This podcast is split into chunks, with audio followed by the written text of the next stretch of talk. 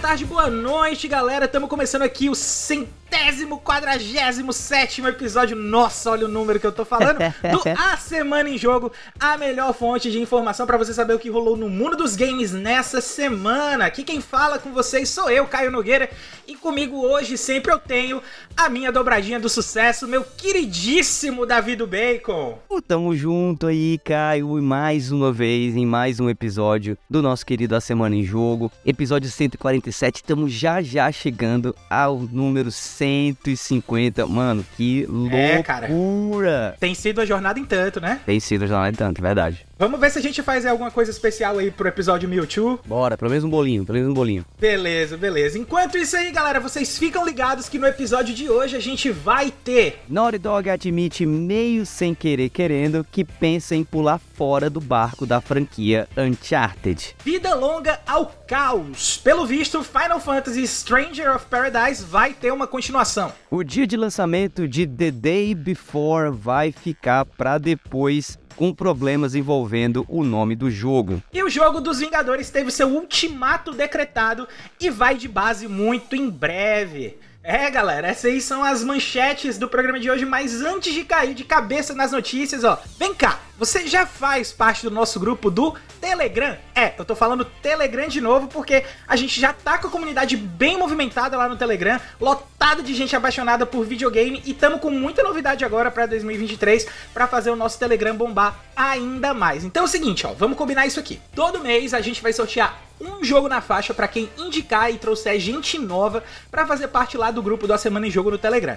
É isso mesmo que você ouviu. Um jogo na faixa por mês. Se você ajudar a gente a crescer o grupo, vai estar tá concorrendo a esses jogos aí que podem ser de PC ou de console, incluindo jogos de Nintendo Switch. Então, ó, gostou? Quer dar aquela valorizada no grupo? Quer ter aquela responsa aí de ajudar a gente da Semana em Jogo a crescer ainda mais e ainda de quebra ganhar esses jogos aí? Então faz o seguinte, ó. Acessa t.me barra e vem ajudar o grupo dos amigos da Semana em Jogo a ficar ainda maior. Vou repetir o endereço para vocês mais uma vez. t.me barra.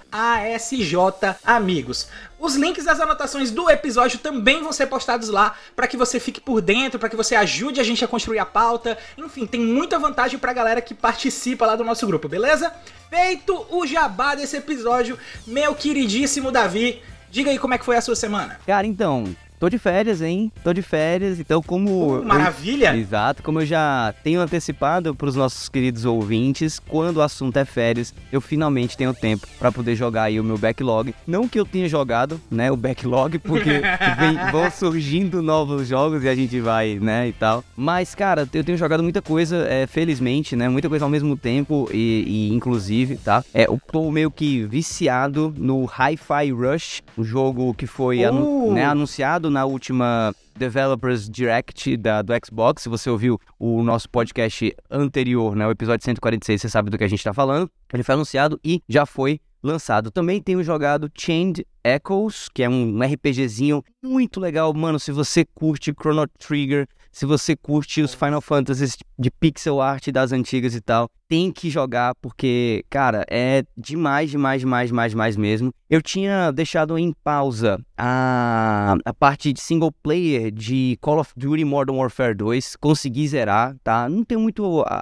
assim, do que falar, é, é Call of a, Duty... A campanha do Modern Warfare 2 é, é legal. É, tu tá é... falando desse mais recente? Sim, sim, sim, exatamente. É, é ah, legal. sim é bacana, é nostálgico, né? Campanha é sempre legal, né? Mas é, é, é, muito mais do mesmo, digamos assim. É, exato. É. Mas eu, eu, tenho, eu, eu tenho, assim, né, jogado e, e podia aproveitar e tudo mais. E o último jogo que eu zerei, tá? E que eu acho que válido colocar aqui para os ouvintes, que é um jogo que eu acho que pouca gente conhece, é um jogo que não passou no radar de muita gente, mas que tá disponível na Steam é, e acho que em alguns consoles também, ele chama Little Gator Game. É alguma coisa assim, Little Gator Game, eu acredito que o nome do, do jogo é esse. É um jogo bobíssimo, bestinha, daqueles assim, bem infantis, mas que não foi feito para criança, sabe? É um jogo muito parecido com um outro título que também, um título indie que também fez um certo sucessinho, mas que virou meio que é, cult hit, chamado A Short Hike, que também hum. tem essa mesma pegada. É um jogo de exploração, lúdico, que fala um pouco sobre infância, sobre é, esse começo da, da, da jornada de uma pessoa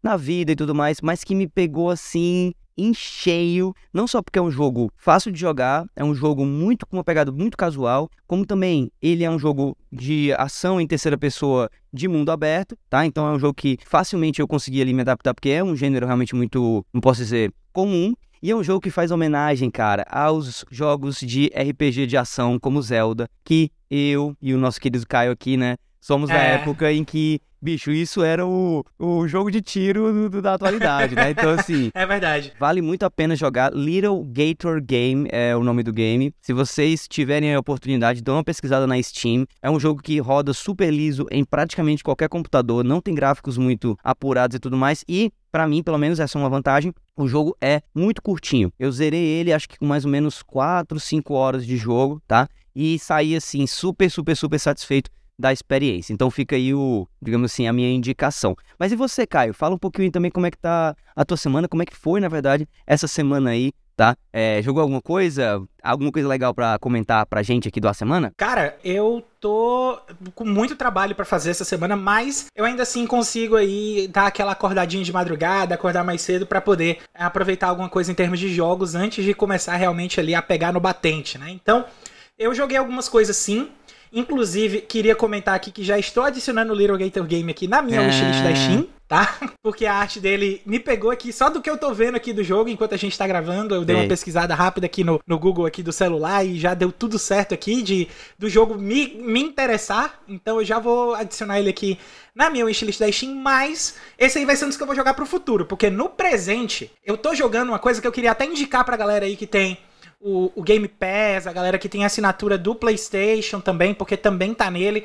E é um jogo que pode ter passado batido para muita gente também, chamado Dragon Quest Builders 2. Uhum. Cara. cara, é fantástico fantástico, fantástico. Você, se você gosta de Dragon Ball, já tem, começa porque Dragon Quest já é desenhado pelo Akira Toriyama, né? Então tem é muito daquela pegada de aventura do Dragon Ball já no traço do jogo, já no, no gráfico do jogo você já, já tem aquela sensação de aventura que os desenhos do Toriyama passam.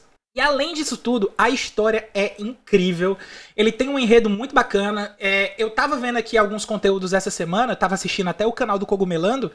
E é, ele me passou que dava pra, é, dá para considerar Dragon Quest Builders 2 como uma continuação do Dragon Quest 2, cara. E agora eu tô interessadíssimo em jogar Dragon Quest depois dessa. Então, é, é, é, muito legal, porque ele, o, o, Builders ele tem aquela experiência de Minecraft, de você querer construir as coisas, mas ele, diferente do Minecraft, que é muito solto, que ele te solta no mundo para você sobreviver e acabou aquilo ali, no Dragon Quest Builders, você. No 2, né? Eu ainda não joguei um para poder afirmar, mas no 2, você é, tem uma história você tem objetivos, você tem que revitalizar a questão das pessoas confiarem nos construtores no mundo, porque é, o Hargon, que é o, o, grande vilão, ele proibiu que, que as pessoas fossem felizes construindo as coisas, e você vai viajando pelo mundo, vai ganhando novas pessoas para poder lhe ajudar nessa missão, então é muito, muito, muito bacana, cara. É, tem sido experiência bem legal de jogar, e eu tenho jogado ele bastante também. Outro jogo que eu tô jogando também, mas esse é no PC, que também me acertou em cheio, foi o Vampire Survivors, né? Tem muita Ih. gente aí que tava jogando ele esses dias, mas ele é muito simplesinho para quem não conhece, para quem nunca viu nada sobre ele.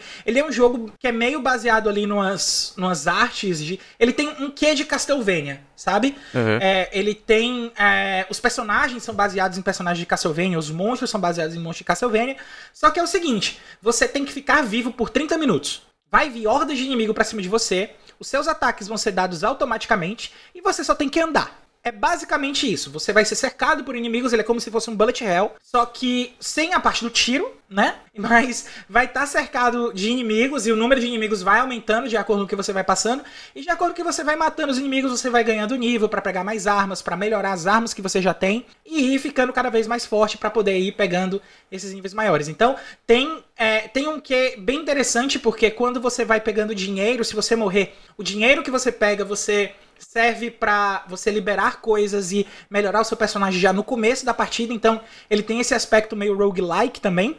E é, ele tem uma construção assim muito interessante porque as builds são muito variadas e quando você tá muito overpower, você vê só números surgindo na tela, a destruição em massa, um massacre porque você tá matando muito monstro E é, é, é, é estranhamente divertido, cara. É, é, muito prazeroso, sabe? Parece ser aqueles jogos de gente que gosta de ver vídeo, tipo da galera cortando sabonete. Sim, sim, total. Pois é, é uma pegada mais ou menos dessa, sabe? É, é, é muito interessante como a forma que o jogo te pega. Então, eu deixo essas duas dicas aí. Tanto Vampire Survivors, que é baratíssimo ali na Steam, acho que a versão com a expansão não é mais de 20 reais. Acho que tá nos 15 reais ali no máximo, se você pegar uma promoção ali acho que tava em promoção na semana passada. Uhum. Não tenho certeza se nessa semana tá em promoção. E o Dragon Quest Builders 2, que pra quem tem o Game Pass, tá lá. É só baixar e jogar. Não tem segredo, não tem mistério. Sabe o que é que também não tem segredo, meu amigo Davi? Opa! O primeiro bloco de notícias da Semana em Jogo que tá começando agora. Aí sim!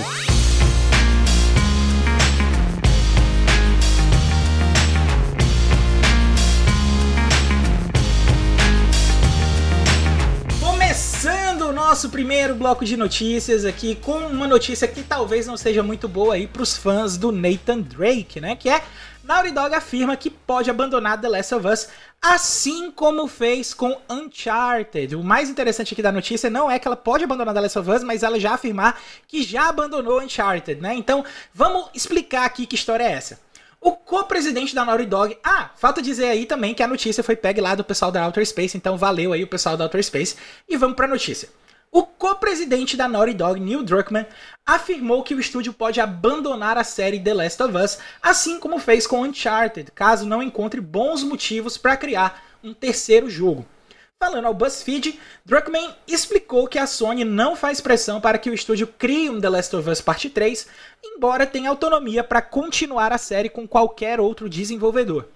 Eles nos apoiaram em cada passo do caminho para seguir as nossas paixões, o que significa que só porque algo é bem sucedido, as pessoas pensam que há para toda essa pressão e que temos que fazer uma sequência. Esse não é o caso. Para nós, Uncharted foi um sucesso insano.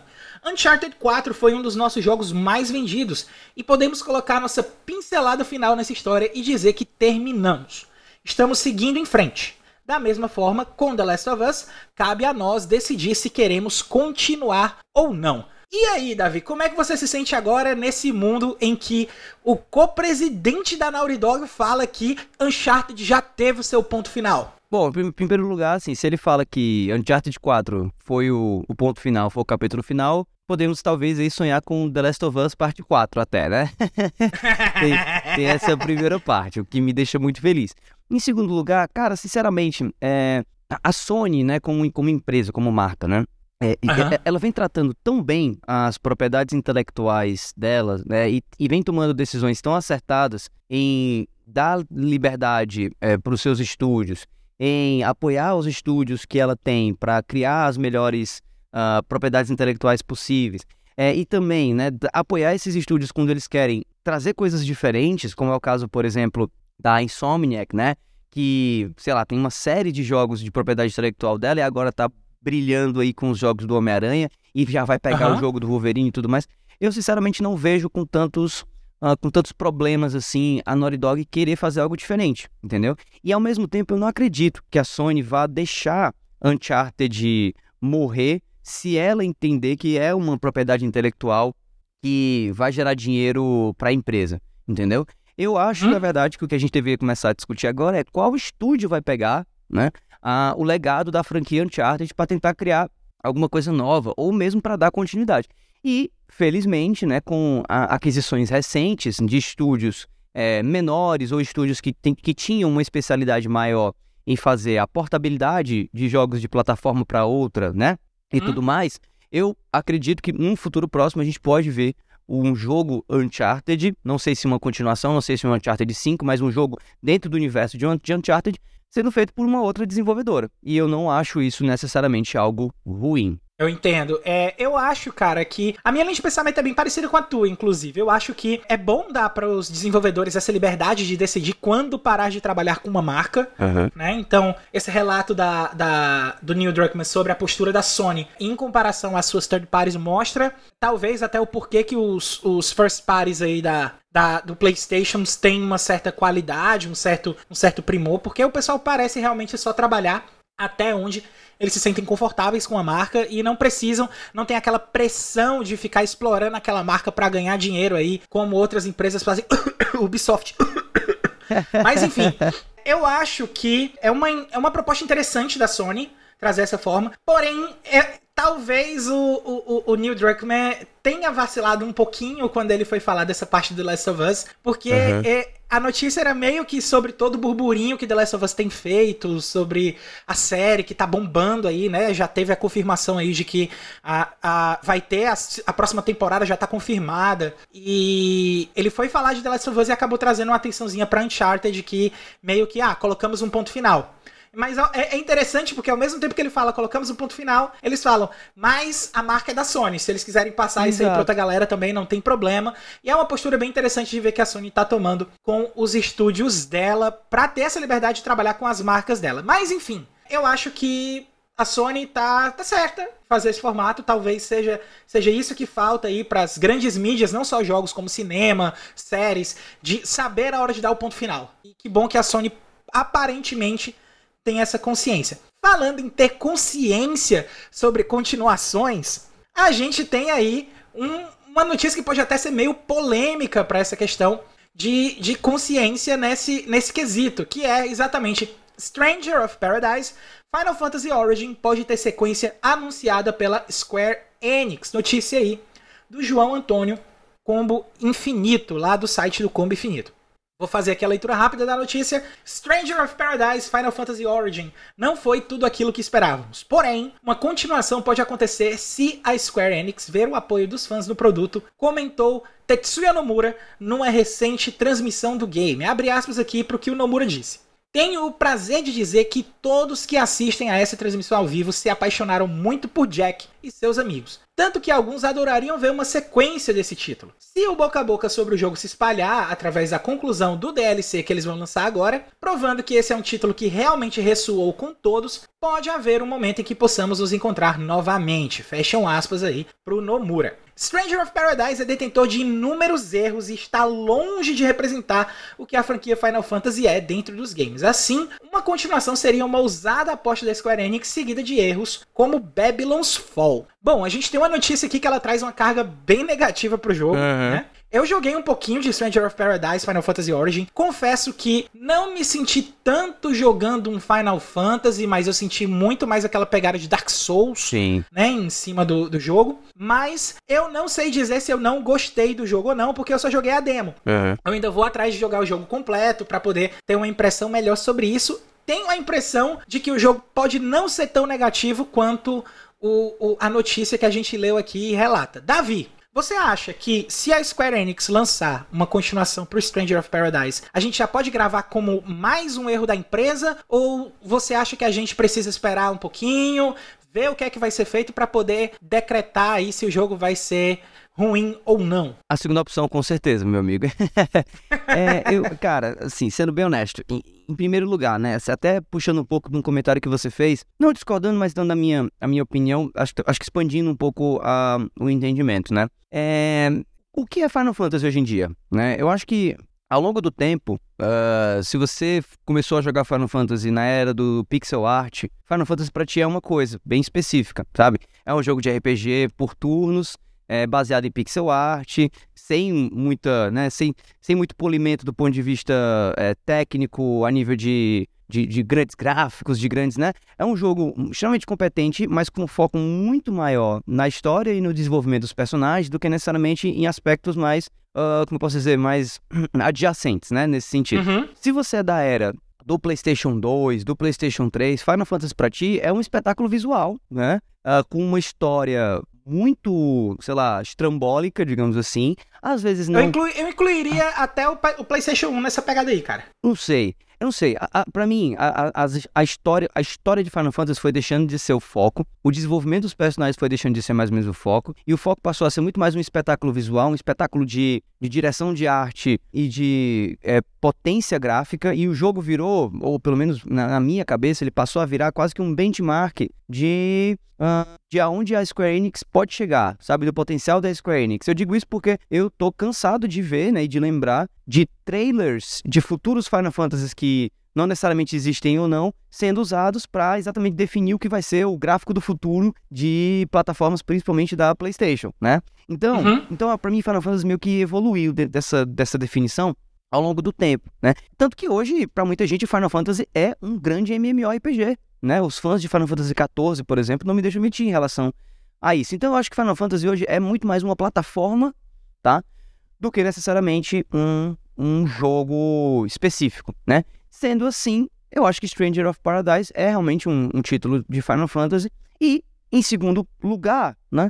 A Square Enix usa a franquia Final Fantasy para testar muita coisa diferente, né? Como o próprio Stranger uhum. of Paradise. Então eu acredito que um segundo jogo tem apenas a obrigação, para mim, de ser diferente do primeiro. Pode ser a mesma, pode ser uma continuação da história, pode trazer os mesmos personagens, mas eu gostaria de ver coisas novas sendo introduzidas em Stranger of Paradise. Eu queria ver novas ideias sendo testadas dentro dessa plataforma de um jogo de Final Fantasy, dentro do universo de Final Fantasy, mas com uma pegada realmente bem mais Dark Souls, é, bem mais assim, né? Souls-like, digamos assim. Até porque eu nem acho que é muito parecido com Dark Souls. É mais parecido com aquele outro jogo do pessoal do, do, do Team Ninja, que agora o, te, o nome me falha, me falta, que é a, a memória. Nioh tá? O Souls-like Nioh, tá? Que foi um Souls-like é, muito bacana, né? Que, que, enfim, fez um sucesso do caramba, mas não chegou a ser um, um Dark Souls da vida. E é, pra... ele é da Team Ninja mesmo. Exato, da Team Ninja, exato. E que tem uma pegada muito mais parecida com Stranger of Paradise. Se eu não me engano, inclusive, quando Stranger of Paradise foi anunciado, ele foi anunciado quase como um jogo em cima dessa base que Nioh é, desenvolveu. Então eu, eu espero ver coisas diferentes nesse sentido. Mas e você, Caio? Cara, é, eu queria expandir um pouquinho mais dessa visão que, que você tem sobre Final Fantasy ser uma plataforma e a gente tratar as coisas como formas diferentes. Eu acho que vai até além. Eu acho que os jogos de Final Fantasy em si, os mais clássicos, os mais cultuados, eles viraram plataformas também.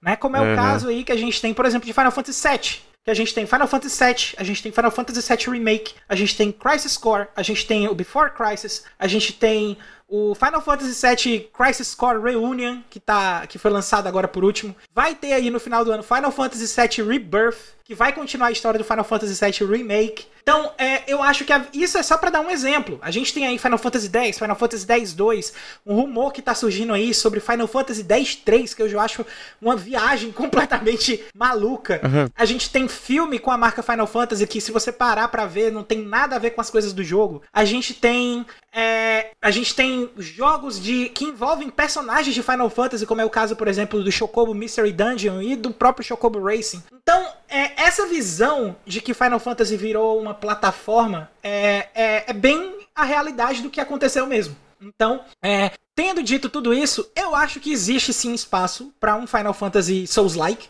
Eu acho que Strangers of, uh, Stranger of Paradise talvez não seja o jogo mais polido ou Souls-like mais refinado que a gente tem, ou que a Square Enix é capaz de fazer. Mas eu acho que tem espaço e eu acho que a iniciativa é válida. Eu não acho que, que o jogo seja tão merecedor de, de uma carga tão negativa sobre ele.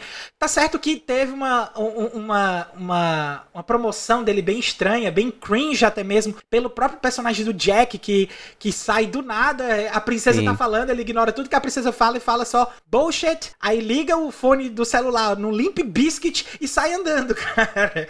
É, bizarro, teve esses bizarro. momentos meio cringe, assim, mas eu acho que o jogo é, é não tem tanto, tanto culpa de, de, trazer essa carga negativa, não. E eu acho que tem espaço sim para que sejam feito coisas legais em cima da franquia. Sabe o que mais que eu acho que pode ser bem legal? Opa! O segundo bloco de notícias, que é só passar essa transição musical que vai tocar agora no seu ouvido, e a gente volta aqui com mais pra você.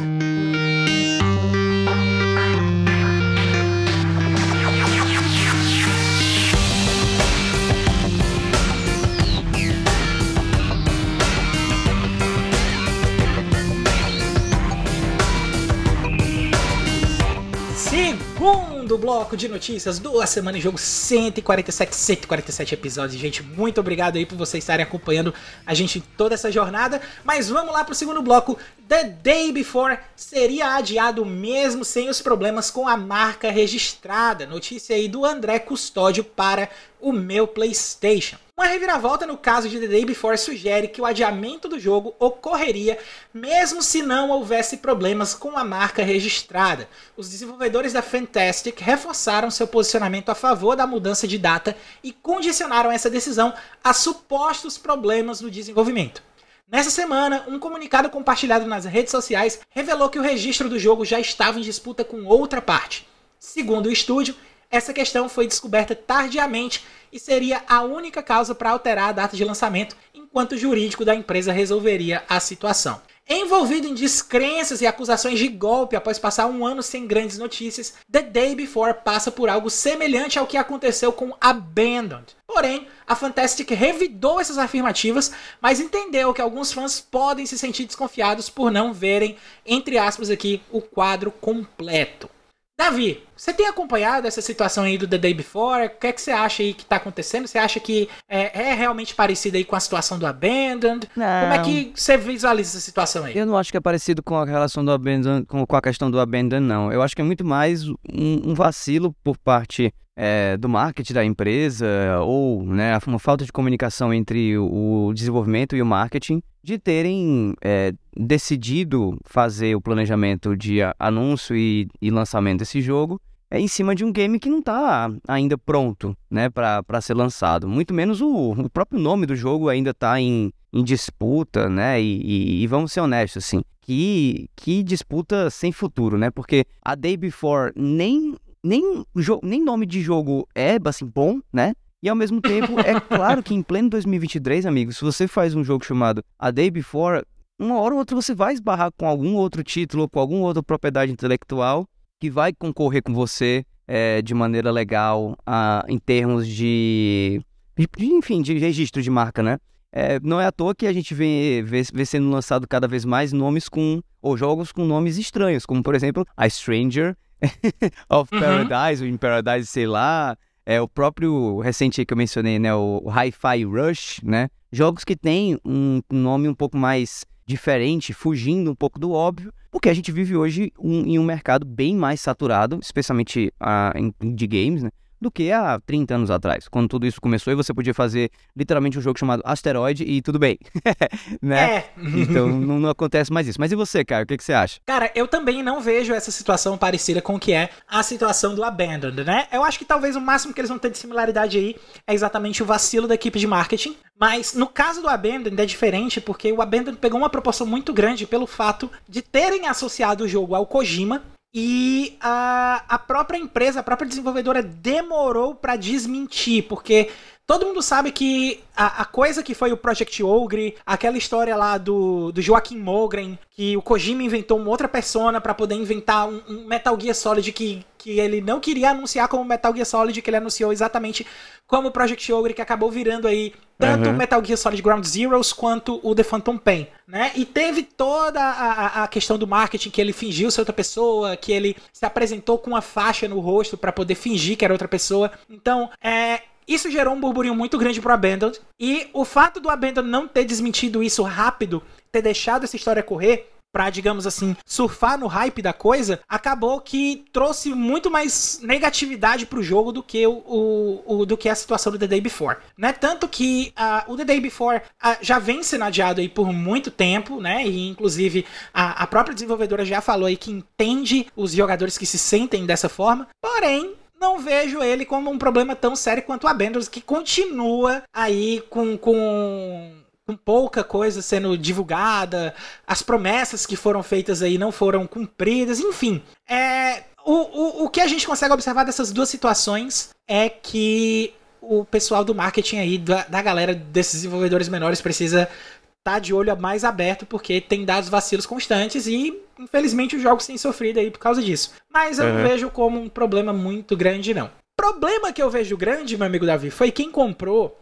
o Marvel Avengers, né? Porque ele foi vendido lá como um jogo como serviço e tal, de que ele iria demorar aí vários anos para que o jogo viesse a ser encerrado, porém a notícia que a gente tem hoje é indicando justamente o contrário. Marvel Avengers, maior flop de 2020, tem seu desenvolvimento cancelado pela Crystal Dynamics. Notícia aí do João Paz para IGN Brasil. Em um comunicado, a Crystal Dynamics confirmou que o game Marvel's Avengers terá o último update em 31 de março. O update, chamado de 2.8, será para balancear o game e então liberar todos os cosméticos que até então eram pagos. O update anterior, lançado no fim de novembro, chegou com o Soldado Invernal sendo um personagem jogável. Ele será o último personagem do game que vai continuar com Homem-Aranha sendo exclusivo do PlayStation. no dia 30 de setembro, o game vai ser retirado das lojas digitais e terá o seu suporte descontinuado pelo estúdio. Porém, quem já tiver o game baixado ou em disco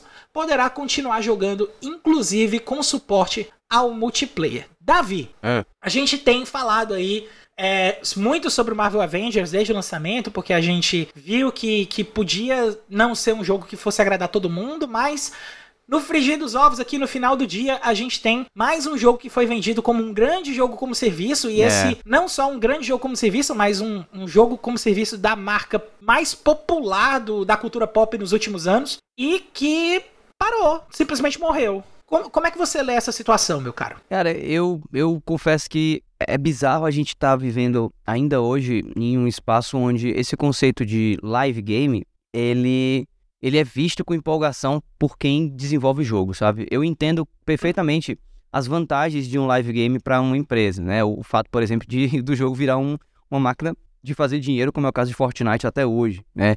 E vários outros, Minecraft e tudo mais. Né? Essa, essa história do jogo tá sempre ali se renovando. Mas ao mesmo tempo, é um risco tão grande que eu percebo, é, dado o grau de investimento que também se leva, né, para se criar um jogo desse, é que, que, cara, eu não sei. Se a gente vivesse num mundo onde jogos single player não tivessem fazendo sucesso, que não é verdade, jogos com, com um multiplayer uh, focado, centrado, mas que não são necessariamente essas, essas, esses grandes games e tudo mais. E o que também não acontece, você tá tendo. Existem vários jogos de multiplayer que são só jogos de multiplayer e tudo bem, entendeu? É bizarro perceber como se gasta dinheiro hoje, como se investe hoje em um formato de jogo que tá ainda, na minha opinião, é, aos trancos e barrancos, né? Eu, eu, puxei até uma lista aqui, olha só, de, de alguns poucos anos para cá, jogos live service, né, o live games que floparam. O uhum. Ghost Recon Breakpoint, o Babylon's Fall, né, que inclusive é do ano passado, Battlefield é. 2042, Anthem, uh, Fallout 76, é, Evolve, uh, o próprio Marvel's Avengers, o The Division, né, que não conseguiu, né, teve o primeiro The Division, teve o segundo, mas não conseguiu é, emplacar, né. Então, assim... É, o próprio é bem Halo, nichado, The Division. O próprio Halo Infinite, né, que não foi, assim, não foi recebido de uma maneira é, tão boa por todo mundo, e, e, a, e a 343, né, a 343, vem encontrando muita dificuldade em fazer o jogo se tornar o grande sucesso que a Microsoft precisava que ele se tornasse. Então, realmente é uma coisa meio complicada e eu, inclusive, estou muito curioso para saber da minha sua opinião sobre isso, porque esse é um assunto que eu acho que merece, quem sabe, até um especial do A Semana em Jogo a respeito dele. É verdade. É, cara, eu acho que, assim, público para jogo, é, jogo para serviço tem. Né? Tanto que a gente vê aí que a, a, Ubisoft tem investido muito nesse tipo de formato, embora a própria Ubisoft tenha seus vacilos, né? Como é o caso uhum. que você citou já do Breakpoint, que é um jogo legal para você jogar com os amigos, mas o, a forma de, de negócio dele não é nada atraente para quem já não gosta da franquia. E é, talvez esse seja o grande problema desse tipo de jogo. É, eles precisam encontrar uma forma certa de ativar o jogador de deixar ele interessado no jogo é, para ele começar a jogar e depois que ele começar a jogar, de manter ele interessado no jogo para continuar. Eu acho que o, maior exemplo que a gente tem disso, quem faz isso magistralmente, é a Epic. É. A Epic sempre tem um, um, um crossover no Fortnite para poder adicionar, Sim. tá trazendo agora para a próxima semana, para as próximas semanas, aliás, vai entrar o Geralt, cara, no, no é. Fortnite. Então, você já tem aí esses crossovers que ela já fez com, com animes, com séries, com outros jogos e com ícones da cultura pop que fazem com que o, o jogo não se mantenha só interessante o tempo inteiro, porque a mecânica do jogo é interessante por si só, uhum. mas também com que o jogo atraia os públicos que são fãs dessas franquias que eles fazem esses crossovers. Isso funciona bem no Fortnite, mas nesses outros jogos que estão tentando se vender como jogos como serviço, o máximo que você consegue é um nicho, como é o caso do The Division, como é o caso do Destiny, como é o caso é, enfim, qualquer jogo por serviço que você pegar que tenha sucesso, é, vai ser uma coisa mais nichada. Então, é, eu acho que falta um pouco de amadurecimento para a ideia. Eu acho que falta também um pouco da, do amadurecimento da postura de querer ganhar dinheiro eternamente com, sem, com o mesmo jogo, até mesmo porque uhum. a gente sabe que uma hora o jogo vai ter que ser trocado, porque a tecnologia vai ficar defasada. Mas eu acho que se o pessoal ajustar, pensar ali direitinho, eles podem assim ainda continuar com esse formato de jogo ganhando aí mais alguns centavos ainda por um bom tempo. Legal. Mas dizendo tudo isso aí, cara, a gente precisa levantar que, voltando aqui um pouquinho pro Marvel Avengers, eu acho muito estranho a gente ver alguma coisa das marcas Vingadores ter sido flopada, né? Mas é como a é. própria Crystal Dynamics já falou, cara, o jogo já é passado, é página virada. Então, Davi, tendo em vista que isso já é página virada, como uhum. é que eu faço para saber o que é que vai sair aqui na semana que vem? Meu amigo, eu respondo facilmente essa pergunta. É só colar na lista com os lançamentos da semana que vem que a gente aqui do A Semana em Jogo preparou para você.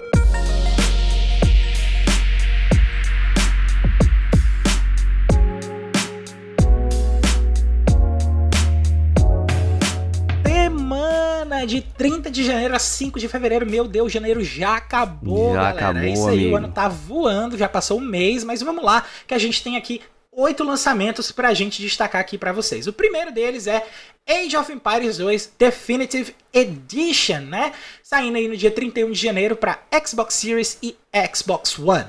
Também no dia 31 a gente tem o lançamento de Power Wash Simulator, o jogo de lavar as coisas, que eu acho que o pessoal já deve ter ouvido falar.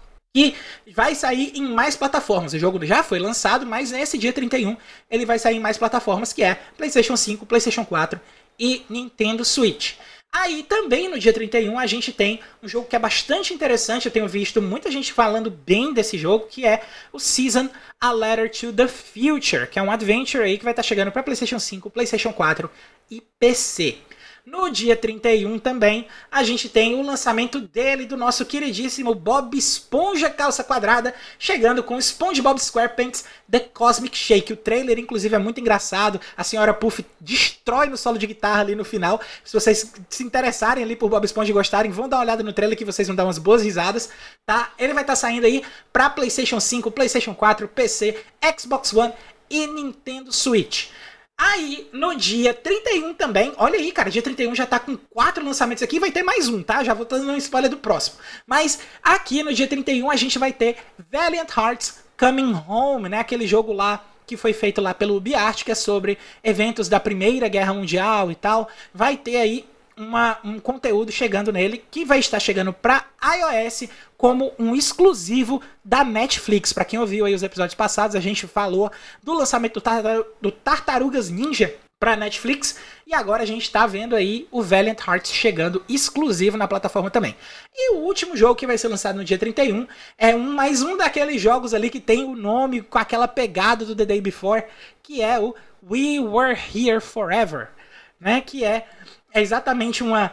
Acho que uma preposição, um vocativo, um verbo no passado e uma preposição de tempo. Aí você faz o nome de um jogo moderno, tá? Ele é um jogo no estilo puzzle, né? E vai estar sendo lançado aí para PlayStation 5, Xbox Series X, PlayStation 4 e Xbox One. Para fevereiro, a gente tem dois jogos no dia 2 de fevereiro. O primeiro deles, Deliverers Mars Adventure, que vai estar chegando no PlayStation 5, Xbox Series, PlayStation 4, Xbox One e PC. E aí a gente tem o Tales The Backbone Preludes, que é um jogo adventure também, mas esse exclusivo de PC. Passamos por todos os lançamentos da semana, mas esse quinteto aqui da Semana em Jogo tem mais um monte de conteúdo para você ficar ligado. É isso aí, toda sexta-feira tem episódio novo do Vale a Pena Jogar comigo à frente do programa, trazendo a review de um jogo que eu acabei de zerar. Segunda a sexta-feira você acompanha o arroba BEDabu na Twitch a partir das 6 horas para jogar Destiny 2 com ele, além de vários outros games. É só acessar twitch.tv barra.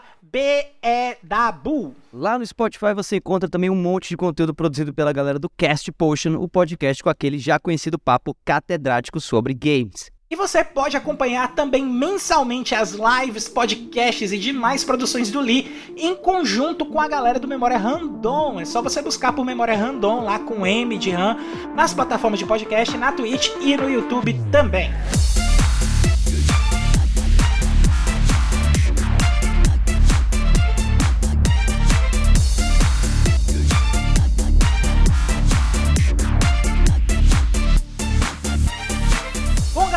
Esse foi o episódio 147 do A Semana em Jogo. Se você ouviu até aqui, muitíssimo obrigado. Se você gostou do episódio, assina aí o feed do Cash e fica ligado que semana que vem tem mais. Antes de encerrar o Cash, eu deixo aqui o nosso muito obrigado aí pra galera do IGN Brasil, a galera do Outer Space e a galera do meu PlayStation. Por causa das notícias que a gente leu aqui nessa edição, a gente retirou dessas fontes. Então, muito obrigado a galera que faz jornalismo de games aqui no Brasil. Obrigado pela parceria aqui com a Semana em Jogo. A gente deixa mais um lembrete também aí pro nosso grupo do Telegram, porque olha a novidade, cara, agora é um jogo por mês, tá? É, e é né? jogo de PC e console também. Então, fica ligado lá, t.me barra ASJ Amigos e vem fazer parte do nosso grupo dos melhores amigos. Para finalizar aqui, que tal seguir a gente nas nossas redes sociais? Eu tô no Instagram e no Twitter no arroba Davi do Bacon. E eu tô no arroba Foi o Caio no Twitter. É isso aí, pessoal. Muito obrigado pela companhia, pela audiência de vocês. A gente se vê na semana que vem. Eu sou o Caio e eu errei a rima e eu vou deixar desse jeito mesmo. Valeu, galera. Tchau, tchau. Tchau, tchau. Falou.